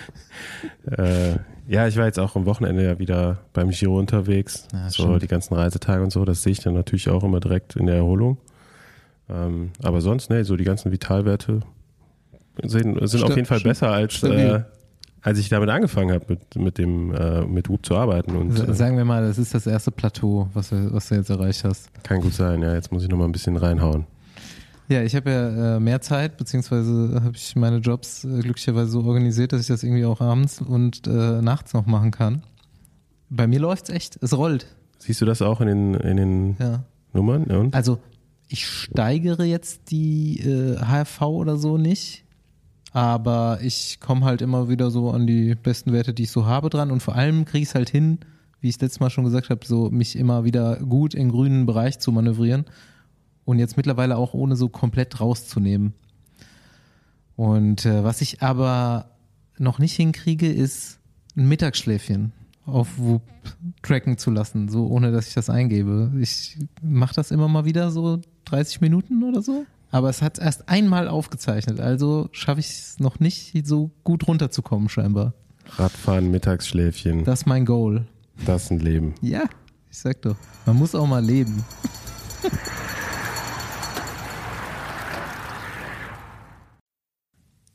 Okay, jetzt hast du Jahrzehnte an Wissen in diesem Bereich. Jetzt sind wir mal in der heutigen Zeit angekommen. Vielleicht können wir auch noch einen Ausblick wagen. Aber was sind denn so jetzt in den letzten Jahren die krassesten Veränderungen gewesen, die du vielleicht auch noch selber gelernt hast? Ähm, also was ich würde jetzt mal tippen, Körperhaltung ist immer noch das Wichtigste im Straßenrennen und Zeitfahren. Ja, es ist halt einfach der größte Widerstand von der von der Fläche her, äh, wenn man das jetzt aerodynamisch äh, betrachtet. Ähm, dann auf jeden Fall ähm, die ganze Individualität. Früher hat man halt mit zwei, drei Fahrern getestet, dann waren das der Helm, der Anzug. Also bei Laufrädern und so weiter äh, ist es ja natürlich, gilt es fürs, fürs ganze Sortiment äh, vom Team. Aber ähm, gerade was jetzt Zeitfahranzüge angeht, ähm, haben wir bisweilen fast individuelle Lösungen mittlerweile. Ähm, weil jeder Sportler ist so anders, es verhält sich so anders, äh, dass man das nicht mehr verallgemeinern kann. Aber ist es auch der einzige Punkt, der wirklich individuell sein kann? Weil Helm ist ja offensichtlich. Laufräder mittlerweile auch, finde ich. Nee, Helm ist gar nicht so offensichtlich. Also Ja, aber siehst, aber siehst du groß, wenn du jetzt durch die Teams gehst, außer jetzt vielleicht bei den GC-Liedern? Ja gut, bei den Gut, Helmen das ist ja das Limit, dass es halt meistens eine Marke ist. Ja. Genau, das aber meinte, so- d- d- genau, aber das meinte ich aber halt limitiert zum Beispiel Teams. Track ist bei äh, Zeitverhelmen schon frei. Also die können Zeitverhelme fahren, die sie wollen. Oder die am besten passen. Ja, oder, oder man wählt halt zwischen dem alten und dem neuen Modell. Ähm, Das habe ich schon jetzt mit mehreren Teams äh, getestet und der Unterschied, das Ergebnis ist halt bisweilen 40, 60, 50, 50. Also das war halt nicht eindeutig, auch nicht, dass man sagen kann, okay, die Figur, typischer Zeitfahrer, der fährt den langen Helm und der, der Bergfahrer eher den kurzen oder so. Das war Auch die Größen von den Helmen ne, werden ja teilweise, also du fährst einen viel größeren Helm, als du eigentlich von der Kopfgröße bräuchtest, vom Kopfumfang. Aber da der halt besser zum Körper passt, nimmst du halt eine Nummer größer. Ja, aber auch das kann man halt eben nicht verallgemeinern, Mhm. weil das ist dann Marke A und das mag bei Marke B dann nicht mehr ganz Ja. genauso stimmen. Ähm, das muss man halt wirklich testen. Da muss, muss halt jedes Team einfach äh, investieren. Aber der Unterschied zwischen einem guten und einem schlechten Zeitverhelm, jetzt auf World Tour Niveau, und einem guten und einem schlechten Zeitverzug ist der Zeitverzug schon wesentlich größer, oder? Also da der Unterschied zwischen dem Ja, guten und dem viel, schlechten. viel, viel Also größer, ist- ja. ja. ja. Mal kurz aufs Straßenrad. Auch viel, also auch auf dem Straßenrad ist die Aerodynamik ja viel wichtiger geworden. beziehungsweise hat man auch gemerkt, dass es da einen riesen Unterschied macht. Ähm, und es sind auch alle irgendwie äh, getunter, was das angeht. Denkst du jetzt mal auf Industrie und normalen Markt gesehen? Normale Leute kaufen Rennräder. Denkst du, in drei Jahren ist 36er Lenker normal? Bei den normalen Leuten glaube ich nicht, aber mittlerweile gibt es ja die meisten Räder sowieso nur noch mit einer Combo vorne dran. Und äh, wenn der Aber die- Hersteller und die umzubauen ist halt so schwierig. Aber die Kombos, die es im Moment gibt, die sind ja irgendwie schon fünf bis sieben Jahre alt, was die, was die Abmessungen angeht, wenn man jetzt überlegen würde, was man baut, finde ich. Also es hat noch kein Hersteller irgendwie oder die allerwenigsten eine ist- moderne Combo, was Abmessungen angeht, rausgebracht. Es sollen aber, habe ich nur Gerüchteküche, es soll halt wieder Regeln geben, was die Hoods auch angeht. Wie weit die rein, also wie weit die auseinander sein dürfen. Ja gut, das ist ja, Und da- das beeinflusst halt auch die Lenkerbreite, aber am Ende drehst das du wurde die, doch gerade reguliert auf 35. Nee, aber nicht die Hoods. Da wurden ja nur Ja, der, der, das- Lenker. Ah, die das wollen ist ja egal. anscheinend redet man über die Hoods mittlerweile auch. So, Ja, aber es gibt halt kaum Lenkerkombos, die einen 140er Vorbau haben mit einem 38er Lenker. Ja, aber also gibt es aber- halt fast keinen Hersteller, Aber- der das aber- macht. Weil, aber macht die Combo, macht eine Combo rein aerodynamisch gesehen Sinn? Also jetzt, jetzt natürlich kommt es aufs Rad drauf an, aber macht das wirklich, bringt das einfach wirklich einen Vorteil oder ist es einfach nur, sieht halt schöner aus? Aber es gibt ja Räder, da kannst du gar nichts anderes mehr draufbauen.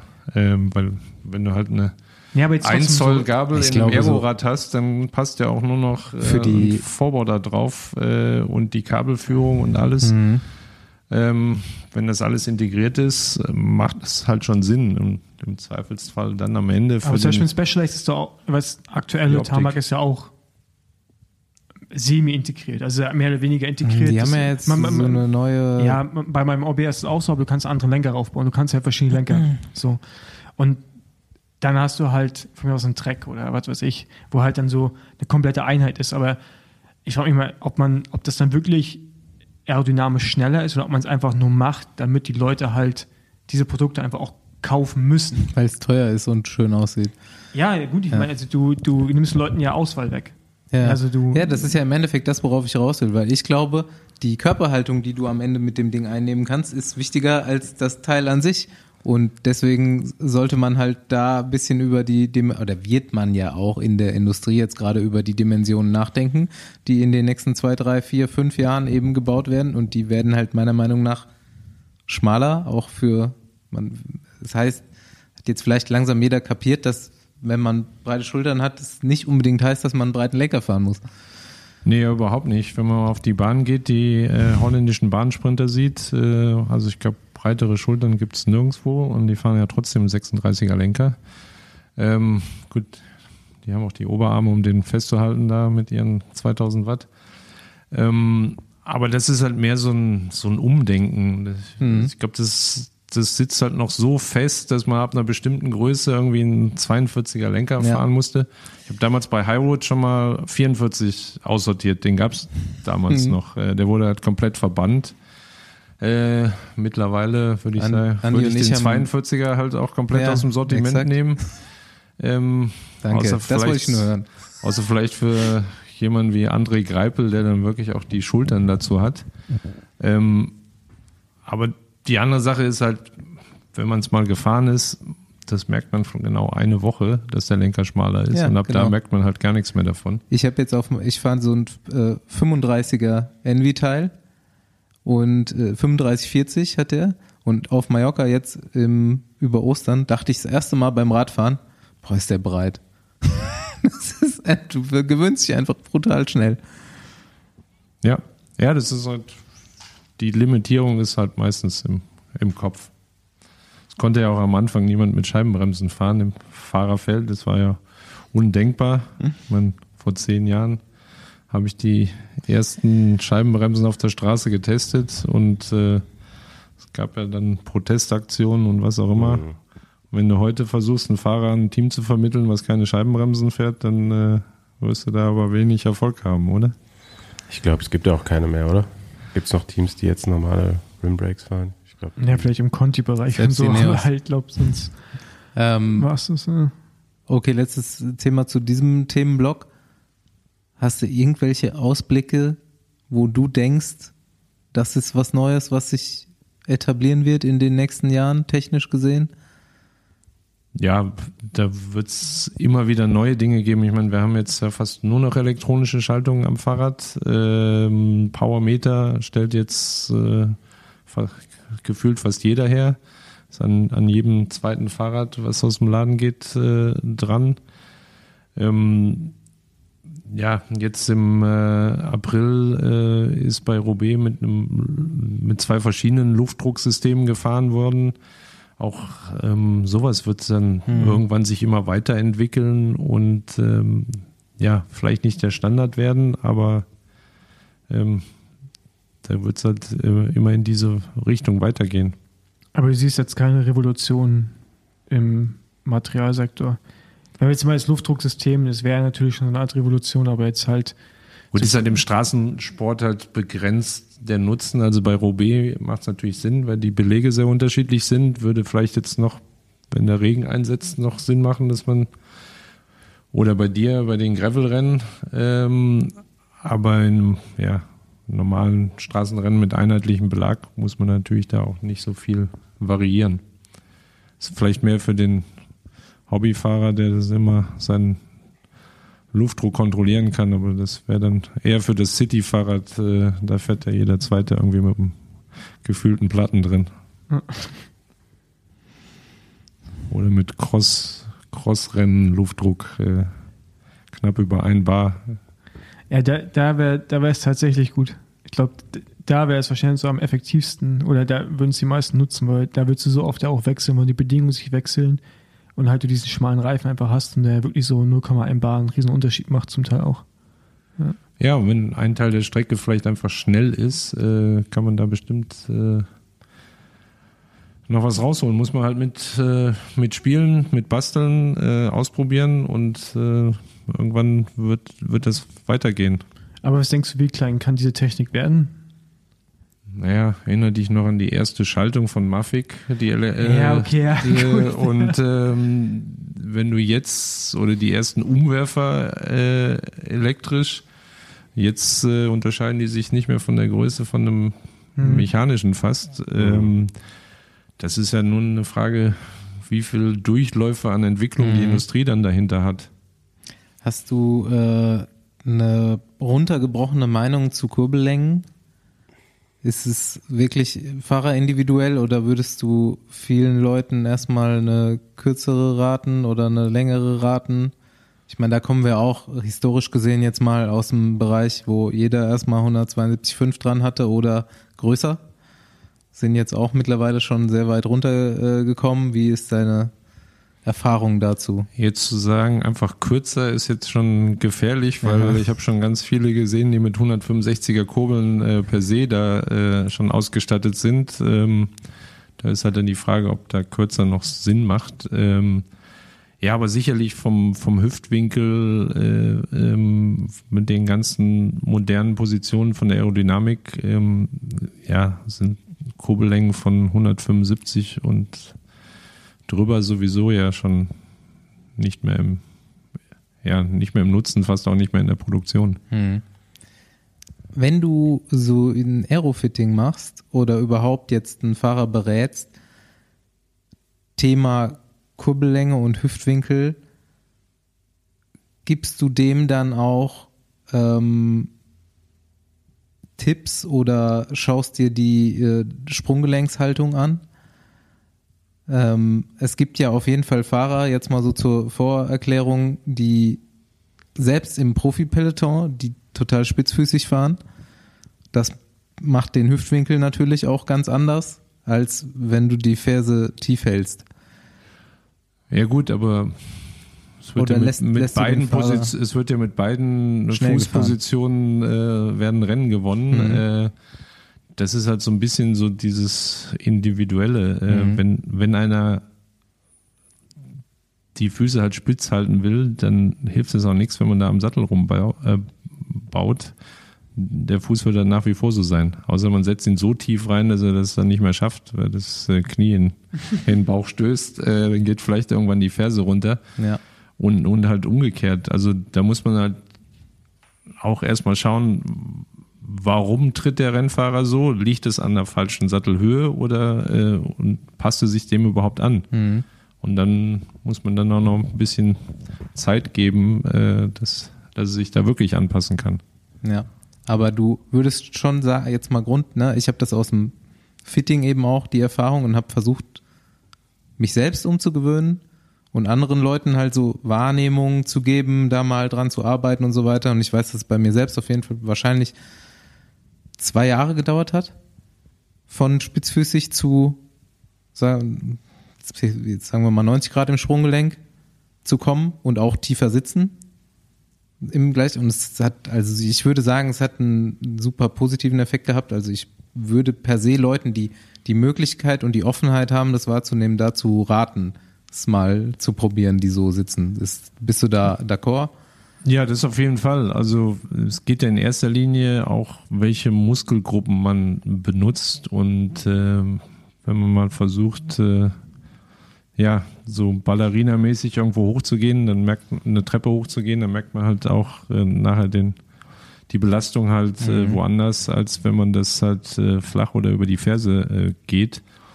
Und ähm, da, da sehe ich halt den größten Effekt dahinter dann. Ähm, weil Ich finde das Thema halt mega spannend, weil es über die ganze Mechanik vom Körper total viel Auswirkungen hat, weil dann auch das Becken sich so ein bisschen aufrichtet oder nicht, je nachdem, wie gut du das eben dann auch den Gluteus da aktivieren kannst.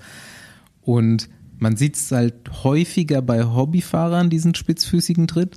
Aber ich finde es halt spannend, dass es trotzdem auch so im wirklich im Tour de France Peloton noch einige gibt, die, die so fahren und trotzdem schnell sind. Also am Ende ist Radsport dann doch Lunge und Herz. Ja, Toursieger halt. Also, Ja. ich meine, Pogacar, da ist ja Paradebeispiel dafür, wie man. Na, nee. Ja, der fällt Ja, schon. ja, doch, der fährt schon sehr, sehr spitz, ja. Ja, Ähm, aber wenn er, wenn er richtig Gas gibt, kann er schon auch, äh, Ja, aber der, aber der ist schon, also bei dem hast du immer das Gefühl, der sitzt halt so tief, aber wenn du halt dann einen Slow-Mo anschaust, dann sieht das dann schon auch wieder irgendwie. ja. Gut der kann aus. auf jeden Fall beides. Aber bei dem finde ich, ähm, wenn wir jetzt eh schon mal Position sind und so, da fand ich das äh, bei Flandern interessant, wie er sich aufs Rad legen konnte auf den letzten Kilometern Richtung Ziel und wie es Mathieu halt gar nicht konnte. Weil bei Mathieu das Gefühl hast, dass die Position nur darauf ausgelegt ist, dass er in den Bremsgriffen stabil ist, aber nicht sich wirklich in das Rad reinlegen kann, so wie es Pogacar halt kann. Was ich meine? Ich weiß nicht, ob du das jetzt vor, vor Augen hast. Das Ja, mir bei Pogacar halt auf, der- dass er wahrscheinlich eine sehr, sehr schnelle Position einfach auch hat auf seinem Straßenrad. Im Vergleich zu vielen anderen Bergfahrern vielleicht auch. Ja, ich denke mal, er wird halt schon mal mehr Zeitfahrrad trainieren. Äh, ähm, Davon ist auszugehen, ja. ähm, als, als der Crosser, der den ganzen Winter sicherlich äh, eben diese stabile Position braucht äh, für seine Rennen. Und der Rest ist halt dann auch einfach üben an der Sache. Ja, ja, klar. Also ich meine, wenn man halt sich nicht klein macht, ich habe das dann, ich bin früher nur so Rennen gefahren, äh, ähm, der Unterarm war immer waagerecht. Ähm, als ich das jetzt nach den zwei Jahren Corona-Radrennpause ähm, dann im Rennen mal probiert habe, habe ich aber relativ schnell festgestellt, wo man überall Laktat bekommen kann. Äh, Selbst du. ja, also ich meine, äh, das muss man halt auch erstmal halten, diese Position. Ja. Und äh, wenn man das nicht trainiert, dann wird das natürlich nichts. Ja, ich finde das, ich habe das früher, als ich angefangen habe, Leute zu trainieren, immer gesagt, dass wir Intervalle immer eine Aero-Position fahren. Also gerade zu Weizleben habe ich das immer gesagt. Äh, war auch ein Prozess und hat mir auf jeden Fall nachher dann auch zu ein paar Siegen geholfen, halt so in Spitzengruppen, wo das halt dann elementar ist, ne? dann auch im Finale halt diese Position halten zu können. Und ich merke es gerade bei mir selber auch, dass ich dieses Jahr wieder vermehrt mache. Also eigentlich jedes Intervall, außer, keine Ahnung, alles ab 120 Prozent, da wird das dann irgendwann auch mal schwer, die Position zu halten. Aber es ist so krass, wie, wie man sich muskulär dran gewöhnt, wenn man sich anfängt, auch wohl zu fühlen in dieser Position. Aber- und dass es sogar angenehmer ist, als die normal, Anführungsstrichen, aufrechte Position zu halten. Das fand ich ähm, jetzt selber nochmal wieder so eine krasse Entwicklung. Obwohl es ja logisch ist, aber dieses, diese, diese Schritte mitzugehen quasi. Ja, aber es ist oft so ein, so ein Vermeiden. Es ist am Anfang, ja, es ist vielleicht unbequem, aber ähm, das sind halt alles Muskeln. Ja, genau, ja. Ähm, man geht ja auch nicht äh, zum Bergtraining äh, nach Holland an die Küste und äh, meint, man wird dann besser in den Bergen. Äh, äh, und umgekehrt. Äh, Ich, ich finde es als äh, Hobby-Dulli äh, im Gegensatz dazu auch extrem geil, Grundlage in Aero-Position zu fahren. Wenn man schneller ist. Wenn ich mit dem 30er Schnitt nach Hause komme ohne mich, oder mit mehr, ohne mich großartig anzustrengen dabei. Das ist schon geil, wie schnell, habe ich ja letztens schon mal gesagt hier, wie schnell so ein modernes Rad einfach, wenn du es richtig aufsetzt und die richtige Position da drauf hast, wie unfassbar schnell es einfach rollt. Aber das Beste ist ja immer noch, wenn man zu zweit fährt und dann der neben einem in Aero-Position geht, dann weiß man, dass man gute Beine hat. Ja. Ich, ich mache das, muss das meistens machen. Neben deiner Freundin. Aber so kann ich halt auch mit irgendwelchen KT-Atzen trainieren fahren und äh, fahre trotzdem nur obere Grundlagen Watt neben denen, mach mich aber halt klein. Ja, also das ist halt immer der beste Trainingseffekt. So, also wenn es anders nicht geht, dann ist es, dann gewöhnt man sich halt auch dran und irgendwann kann man das halt auch zwei Stunden fahren, weil äh, Das beste Beispiel ist dein Sohn. Wo habe ich letztens noch jemanden sagen hören, ey, der Teutenberg, der sitzt in Aero-Position am Tisch zum Essen. das ist vielleicht nicht die optimale Haltung, aber äh, aber du weißt, was ich meine. ja, der weiß auf jeden Fall, sich klein zu machen. Äh, wenn ich die Belastungen aus den Radrennen vergleiche mit anderen, dann äh, spart er dann eine Menge unterwegs ein. Hat der eigentlich auch Watt oder nur Position oder beides? Der hat auch ein paar Watt, ja. Ist schon unangenehm mit ihm Rad zu fahren, wenn Ich er bin mit ihm so noch nie Radrennen macht. gefahren. Also, also Dann fährt man schon Ich sehe halt nur, dass er so gewinnt, aber- 36, 37 die ganze Zeit. Muss ich mich auch schon ganz klein machen. Andi Staub macht sich klein. Ja, ich, finde, ich bin ja, also ich finde das auch super interessant, das Thema. Und finde jetzt auch gut, dass die UCI endlich mal die ganzen Beschränkungen äh, ein bisschen gelockert hat. Also es gibt jetzt drei Kategorien an Körpergrößen, Ja. äh, wo man die Position dementsprechend anpassen kann. Wenn ich Zeitver also Bilder vom Zeitfahrrad mir, von mir auf dem Zeitfahrrad während meiner aktiven Zeit sehe, wo das glaube ich auf 75 Zentimeter mit über 1,90 dann begrenzt war, da habe ich nur Schmerzen beim Angucken. Ne? Also man konnte damals gar nicht so eine gute Position fahren, oder? Nee, sehr gut. Sie haben halt irgendwann mal angefangen und haben dann immer weiter nachgebessert, weil sie dann doch gemerkt haben, dass das Regelwerk nicht so auf nur zwei Zahlen zu begrenzen ist. Ähm, und ja, die, die letzten Schritte, auch jetzt mit Michael Rogers da in der Verantwortung, ähm, die sind schon gut. Also auch jetzt sind dann die, die normalen Lenker halt äh, auch reglementiert. Auch da muss es natürlich kein, kein Ausarten geben. Es hilft dann auch nicht weiter, wenn wir dann irgendwann mit einem 25er Lenker am Start stehen und äh, die Fahrer das äh, Fahrrad dann auch nicht mehr handeln können.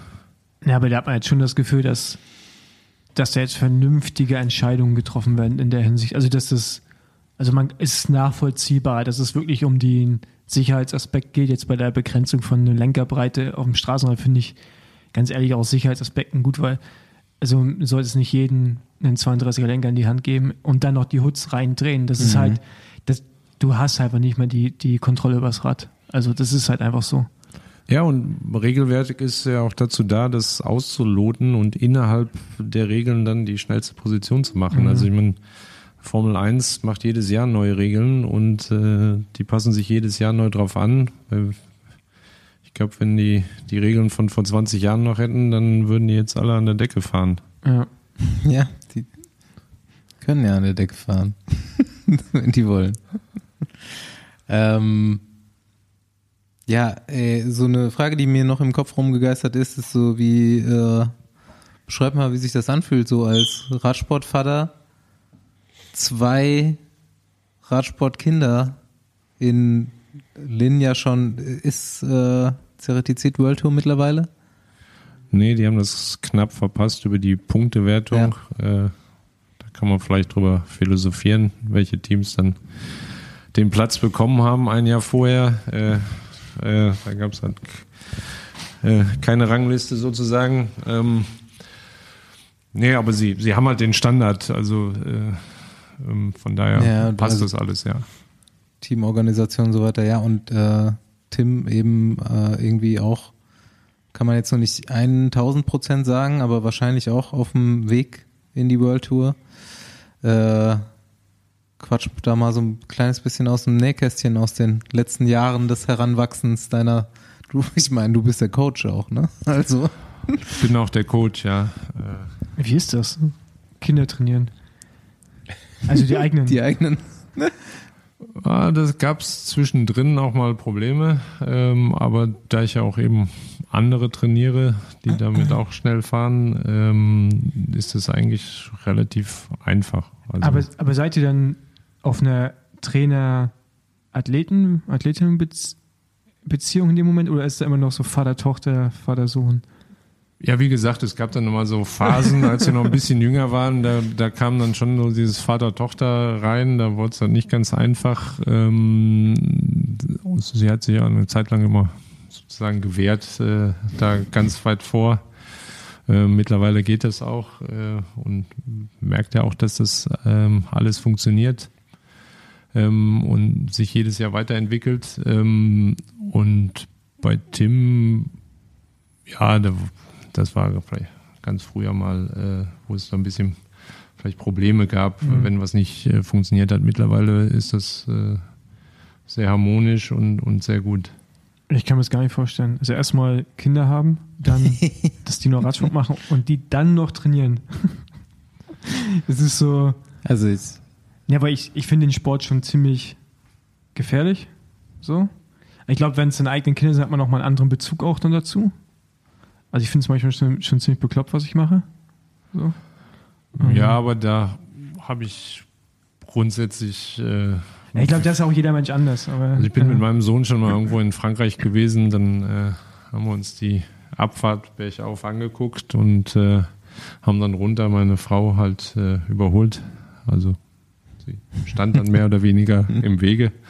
Ähm, und äh, ich vorne weg und er mit, glaube ich, 15 oder 14 oder sowas äh, hinterhergeschossen. Den konnte ich ja damals schon nicht mehr abhängen, ähm, außer über die Übersetzung am, am Ja. Fahrrad. ja, ich kann da auf jeden Fall unterschreiben, aber äh, ich kann mir Bei hauptsächlich. Punkten, ne? ich kann, nee, nee, ich kann mir tatsächlich Punkt 1 nicht vorstellen, Kinder zu haben, aber die, wenn ich dann welche hätte, die nächsten Punkte, die könnte ich mir wieder vorstellen. Also wenn es dann so wäre, dann Ja gut, aber jetzt ist ja jetzt halt Punkt 1 schon ein Problem, Ja. von daher brauchst du mir erst keine Gedanken machen. Ja, dann, ey, äh, die holen wir auf jeden Fall irgendwann auch noch in Besenwagen natürlich. Aber ich habe gesagt, wir warten noch so ein bisschen. Wir schieben uns ja die Teutenbergs noch ein bisschen raus und die zwei können auch noch ein paar mehr Erfahrungen machen. Ähm, Tim Thorn jetzt bei Leopard unterwegs mit einem geilen Fahrrad. Ähm, Kaisermaterial, oder? Kaisermaterial, ja. Was sagst du dazu? Ist die gut, die Karre? Er ist sehr zufrieden, ja. Ich bin sie ja noch nicht gefahren, aber ähm, Aber die soll schnell sein, ne? Also so, so als Allrounder soll das Ding ganz gut sein. Hört man. So. Was hältst du so von seiner Einschätzung? Kann er das schon? Das kann er, glaube ich, ganz gut beurteilen, ja. Der hat auch schon Räder aussortiert, die er äh, nicht, Was- nicht mochte, ja. Was fährt er für einen Lenker da drauf? Äh, Ist es diese Einheit oder ist nee, nee, der fährt keine Einheit, Ah, weil okay. er braucht halt äh, sehr viel Reach nach vorne ähm, und fährt dann einen speziellen Lenker, der äh, extra lang ist. Okay, äh, das reicht mir schon als Antwort. Okay. Mir ist heute übrigens aufgefallen, dass Gravelräder auch schnell sind, ey. Ich würde nochmal äh, dieses Thema Aerodynamik, Technik und so weiter ein bisschen anders äh, angehen wollen.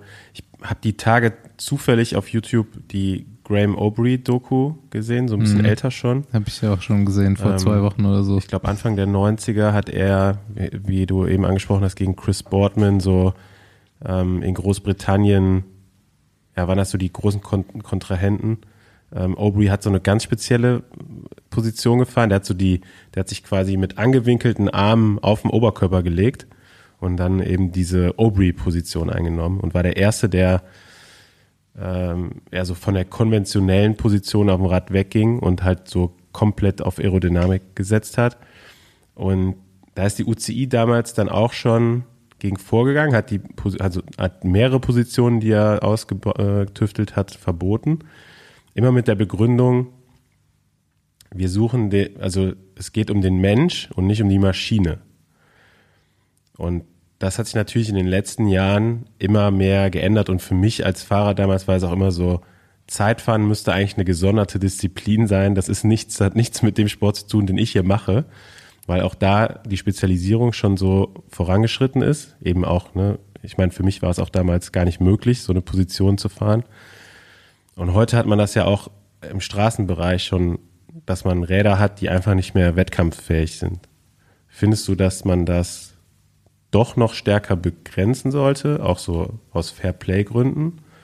Oder bist du eher so der Befürworter, na gut, die Technik, ne, alles schreitet weiter, verbessert sich und da muss man, da müssen sich dann die eben anpassen, die ja gut, es wird halt immer Regeln geben und immer Fortschritt. Immer irgendjemand wird halt schlauer sein als derjenige, der das Regelwerk äh, geschrieben hat. Äh, deswegen ist es ja jetzt alle ein, zwei Jahre auch ergänzt worden. Ich denke, dass es mittlerweile sehr fair ist, von dem, dass alle die gleichen Möglichkeiten haben, äh, große wie kleine in ähnlicher Position sich aufs Zeitfahrrad setzen können.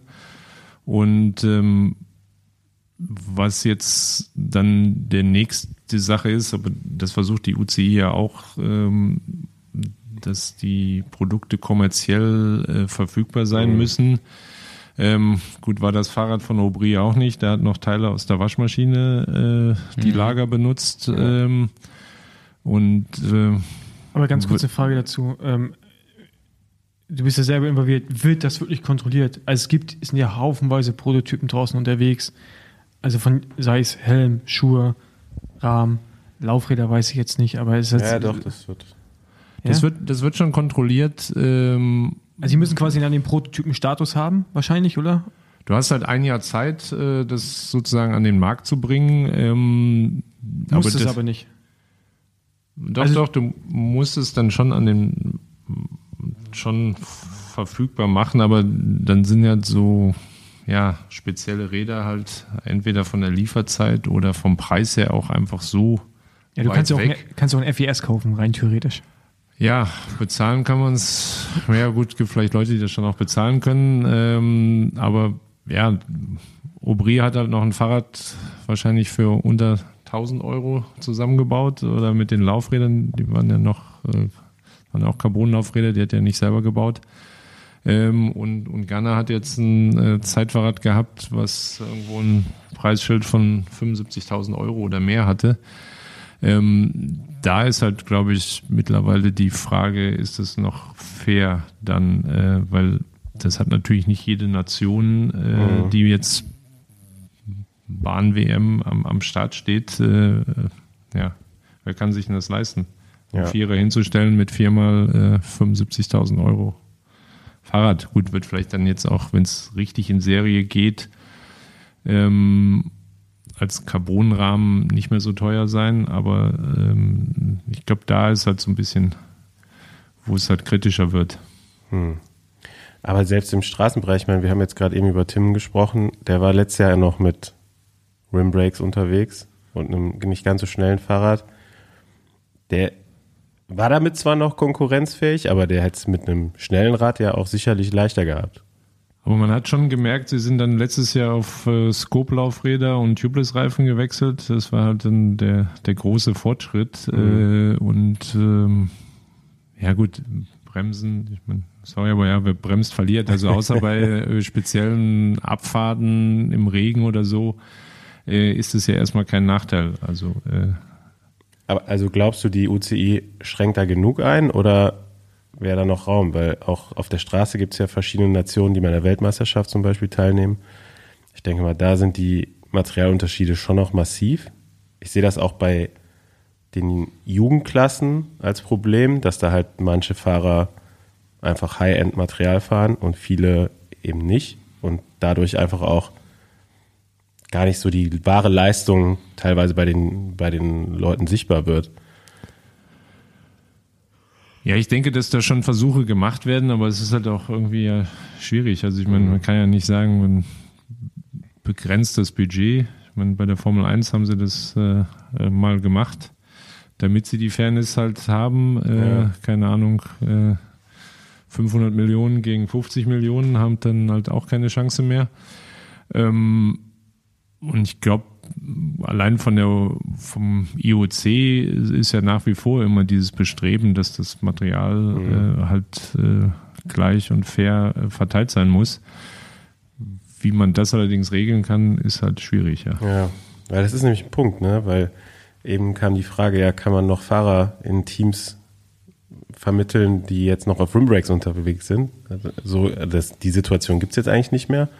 Aber Material ist schon ein Riesenthema, wenn es darum geht, in welches Team ein Fahrer eventuell wechselt. Ne? Also äh, da gibt's auf jeden Fall Teams, die deswegen schon ausgeschlossen werden, weil man da einfach weiß, okay, wenn der Sponsor bleibt und das Material-Setup bleibt, dann bringt mir der tollste Vertrag da nichts, weil dann fahre ich nämlich nirgendwo mehr hin, sondern bin eben nur noch zweitklassig unterwegs.